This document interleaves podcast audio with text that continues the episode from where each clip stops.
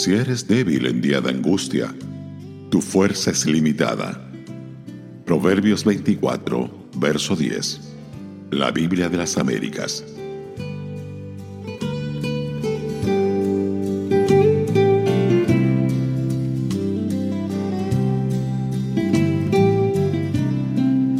La situación de crisis que tanto busca evitar nuestra cultura hedonista tiene un enorme valor para la persona que busca creer en su vida espiritual.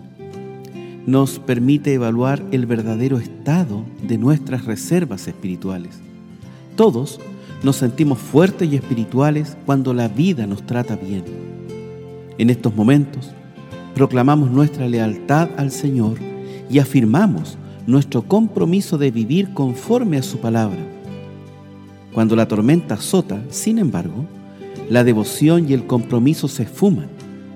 En su lugar queda la pregunta tan frecuentemente escuchada en bocas de cristianos en momentos de dificultad. ¿Por qué a mí? Para la persona que está interesada en ver una transformación en su vida, la condición indispensable para este proceso es tomar conciencia de las áreas que necesitan ser tratadas por el Señor. Mientras no vivamos situaciones que ponen a prueba nuestra vida, probablemente nos hagamos una idea errada de nuestra verdadera condición espiritual. No solamente nos convenceremos de la existencia de realidades que no son, sino que tampoco seremos conscientes de la verdadera naturaleza de nuestras debilidades. La crisis le pone fin al engaño de nuestras percepciones. En la crisis tenemos la oportunidad de vernos tal cual somos. Nuestras imperfecciones, nuestra poca madurez, nuestra falta de santidad, todo esto quedará admirablemente revelado. Para entender este principio, piense un momento en el apóstol Pedro.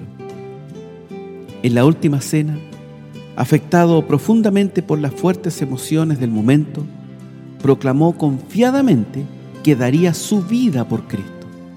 No dudaba de su devoción ni de su compromiso.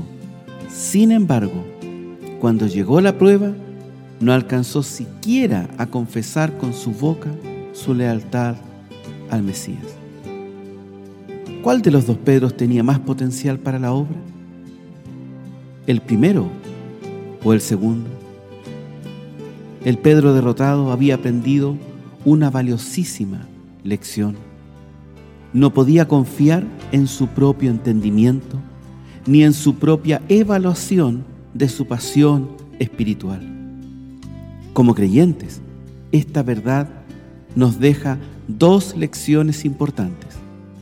En primer lugar, debemos ser cuidadosos en lo que proclamamos en tiempos de abundancia y bendición.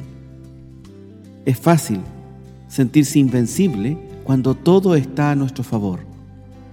En segundo lugar, debemos apreciar más el valor de las situaciones de crisis en nuestras vidas. Nadie disfruta de experimentarlas, pero qué buen fruto pueden dejar en nuestras vidas cuando no intentamos escondernos de ellas.